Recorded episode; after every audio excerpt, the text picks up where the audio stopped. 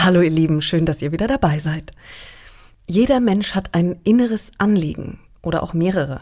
Aber eins meiner ganz intensiven inneren Anliegen hat zu diesem Podcast geführt.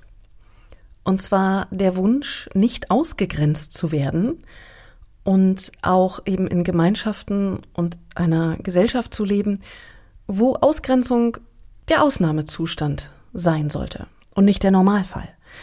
Ich komme aber leider zum Schluss, dass es doch der Normalfall ist oder einfach Teil des Ganzen und dass es irgendwie so dazugehört und wir das so hinnehmen.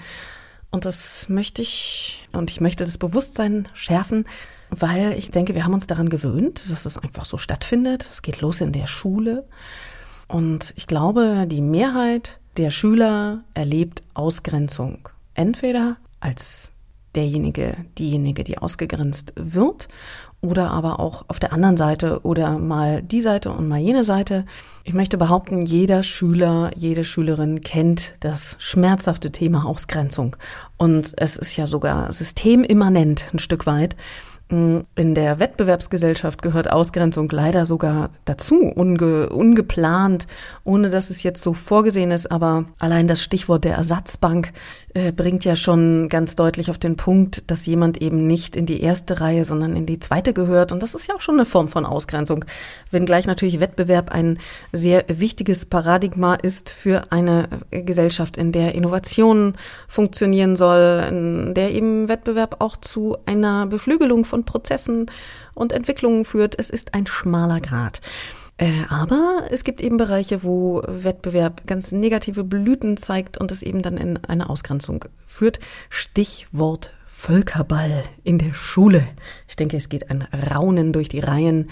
Sehr viele haben das natürlich erlebt. Ich zum Beispiel gehörte nicht zu denjenigen, die beim Völkerball sofort als Erste in die Gruppe gewählt wurden, sondern ich war eher so irgendwo ganz hinten auf den letzten Plätzen. Und es war jedes Mal eine Erniedrigung, nicht vorne mit dabei sein zu dürfen. Und ich habe ein Stigma letztlich damit durchs Leben getragen. Ich möchte behaupten, ich bin es immer noch nicht ganz los. Äh, das Stigma der Unsportlichkeit. Und da kann man an diesem Beispiel ganz gut sehen, was das zur Folge hat, wenn eben solche Auswahl, Ausleseprozesse schon in der Schule Teil der Normalität sind und äh, man einfach dann äh, letztlich ein halbes Leben damit zubringen darf, äh, sich da wieder raus zu emanzipieren. Und in meinem Fall führte das dazu, dass ich dann irgendwann so mit an, Anfang 20 der Meinung war, Marathon laufen zu müssen. War ja auch eine tolle Erfahrung und ich habe es auch geschafft und der Besenwagen war auch nicht direkt hinter mir, sondern ich war schon irgendwo im Mittelfeld. Tolle Erfahrung, orthopädisch absoluter Irrsinn, aber nun gut. Ich war jung und brauchte den Ruhm, aber tatsächlich äh, bedurfte es bei mir besonderer Maßnahmen, um mir selber zu beweisen, dass ich nicht unsportlich bin und so richtig überzeugt bin ich davon bis heute nicht. Egal. Das als Beispiel, was Ausgrenzung mit einer Persönlichkeit machen kann. Und sicherlich hat es einen gewissen Sportsgeist in mir geweckt. Also war diese Ausgrenzung natürlich, äh, diese Ausgrenzungserfahrung auch nicht nur negativ, ne? aber irgendwie hm, möchte ich trotzdem sagen, dass es in erster Linie von Nachteil ist. Ja, warum ist es Teil des Ganzen? Ich denke, wir sind eben eine Gesellschaft, die auf Generationen zurückblickt, die Kriege erlebt haben und äh, in Kriegen ist eben die Erfahrung, es gibt Freunde und es gibt Feinde. Dann in Deutschland eben auch noch die Teilung, die und wir. Das sind alles Erfahrungen, die dazu beitragen, dass sich Ausgrenzung manifestieren kann. Und äh, im schlimmsten Fall, siehe Nahostkonflikt, führt Ausgrenzung gegenseitige eben nun mal zu Kriegen. Und es klingt vielleicht naiv, dass ich mir eine Welt ohne Ausgrenzung wünsche. Ähm, nur ich denke, eine Annäherung oder eine Verbesserung des Status quo ist allemal ein guter Ansatz, mit dem wir alle auch mitgehen und den wir uns alle wünschen. Und ich komme wieder zurück zur Schule. Ich zum Beispiel hatte keine Klassengemeinschaft. Also es gab so Fraktionen innerhalb der Klasse, die waren irgendwie verbandelt, aber so richtig so eine echte Klassengemeinschaft, wo jeder dazugehörte, das habe ich nicht einmal erlebt. Und mein Zwillingsbruder, der hatte das und ich war da echt neidisch drauf. Die gehen heute noch zusammen, also auch nur ein Teil von denen, aber äh, ich glaube, es sind noch die halbe Klasse sind ist noch steht noch im Kontakt und feiern Partys zusammen und wiederum ein, ein Teil daraus fährt zusammen in den Urlaub, wo ich denke, wow da bin ich, da habe ich so richtig auch so ein Versagensgefühl. Ich habe das nicht geschafft. Und es ist jetzt nicht so, dass aus meinen Klassen, in denen ich war, solche Gruppen hervorgegangen sind und nur ich bin nicht dabei, sondern es gab sie schlicht nicht. Und das ist echt eine vertane Chance. Und wenn nicht äh, in der Schule, wo man eben als Kind und Jugendlicher die meiste Zeit verbringt, wenn nicht dort, wo dann lernt man funktionierende Gemeinschaften zu pflegen und zu kultivieren und zu genießen. Und ich habe tatsächlich nur in sehr wenigen Bereichen das erleben dürfen, wie sich das anfühlt, eine funktionierende Gemeinschaft zu haben. Und tatsächlich war das in der Kirche. Ich bin eine Zeit lang mal mit einer Freundin mitgegangen, die war sehr gläubig, beziehungsweise ihre Eltern. Und ich bin da mit und war in so einer Kirchengemeinde. Und es war unglaublich, äh, wie offen, zugewandt, vorbehaltlos, vorurteilsfrei jeder, jede da eben einbezogen wurde. Und ähm, ich war dann mal ein paar Wochen nicht da und dann war ich wieder da und dann wurde ich so freudestrahlend von einigen Mitgliedern der Gemeinde, also von anderen Kindern begrüßt, dass ich dachte, wow, das, das kannte ich nicht von woanders. Ne? Und das zeigt ja, dass da eben Werte gepflegt werden, die das zur Folge haben. Und warum nicht auch in allen anderen Gemeinschaften jenseits von Glaubens- äh, und weltanschaulichen Zugehörigkeiten? Ja, das ist die Frage, die ich mir stelle. Und ich denke, jeder kann sich die Frage stellen, wo werde ich ausgegrenzt, wo wurde ich ausgegrenzt, welche Ausgrenzungserfahrungen habe ich gemacht, wie kam die zustande, was ging damals vor sich, wie hat mich das geprägt, welchen Teil hatte ich bei der Sache, weil das Schlimme ist ja, es gibt ja eben, selbst wenn es jetzt eins, zwei Außenseiter in einer Klasse gibt, die gesamte Klassengemeinschaft leidet darunter auf eine Art, weil es ist einfach eine andere Atmosphäre, wenn es irgendwie Einzelne gibt, die gedisst werden, als wenn alle an einem Strang ziehen, ist ja, ist ja klar. Und insofern eine Gemeinschaft ist dann am vitalsten, wenn jeder seinen Platz hat, jeder seine Berechtigung hat und das eben einfach anders gelebt wird. Und ich kann halt feststellen, dass wir Eltern ähm, oder wir als Gesellschaft auch unabhängig von Elternschaft, aber ähm, insbesondere da, eben unseren Kindern beibringen, wie man mit anderen umgeht. Und das ist eben, wenn wir über den Nachbarn lästern, oder über irgendjemanden, der komisch aussieht auf der Straße, eine doofe Bemerkung machen oder mit den Augen rollen oder jemanden abwerten, ja, dann ist das eben ein klar demonstriertes Verhalten äh, von Ausgrenzung. Und das machen wir dann vielleicht so beiläufig und reflektieren es eben gar nicht, weil das so Teil unseres Verhaltenskanons ist. Und ja, und im Prinzip ist das aber dann das erlernte Ausgrenzen.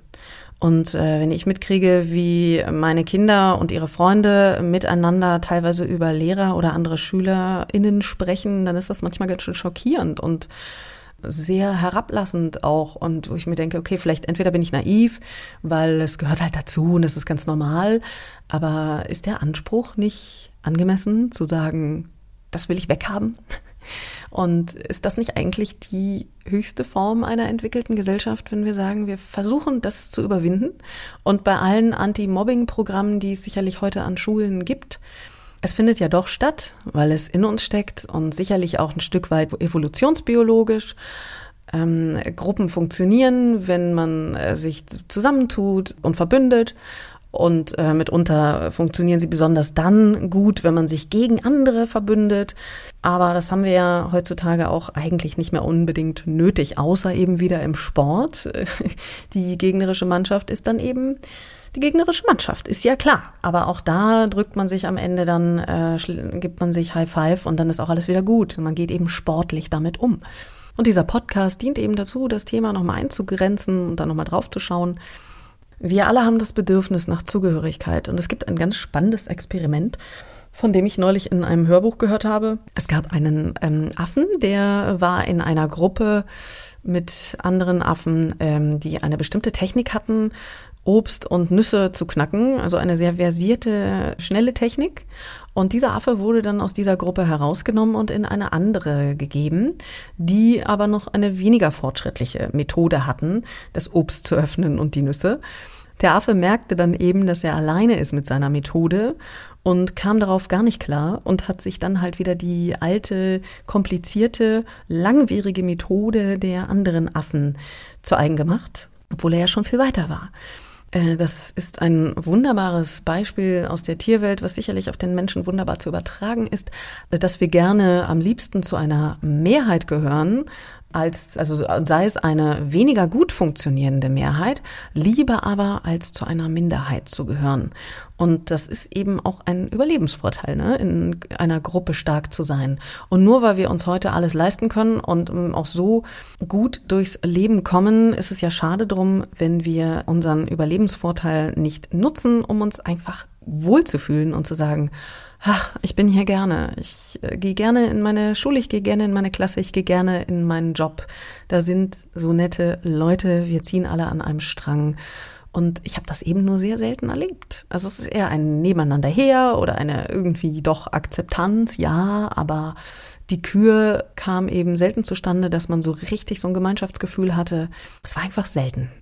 Und ich weiß noch, wie ich in der Uni mal ein Semester hatte, wo wild zusammengewürfelte Leute sich zusammengetan haben. Ich war in dieser Gruppe und boah, was fühlte sich das gut an. Ne? Wir haben einfach zu sechst oder so dieses Studium, so eine Orientierungswoche war das, gestartet und hingen zusammen ab und haben uns dann getroffen. Und das hat sich leider dann irgendwie aufgelöst, weil einige das Studium dann doch abgebrochen haben und dann hat sich das alles wieder zersprengt. Aber es sind eben in meinem Leben nur seltene Momente gewesen, wo so richtig schön funktionierende Gemeinschaften da waren.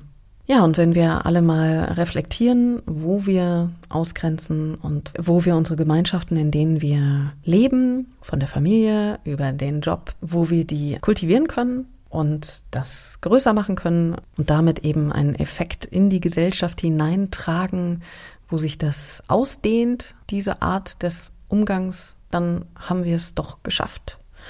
Ja, über dieses Thema lässt sich noch Tage sprechen.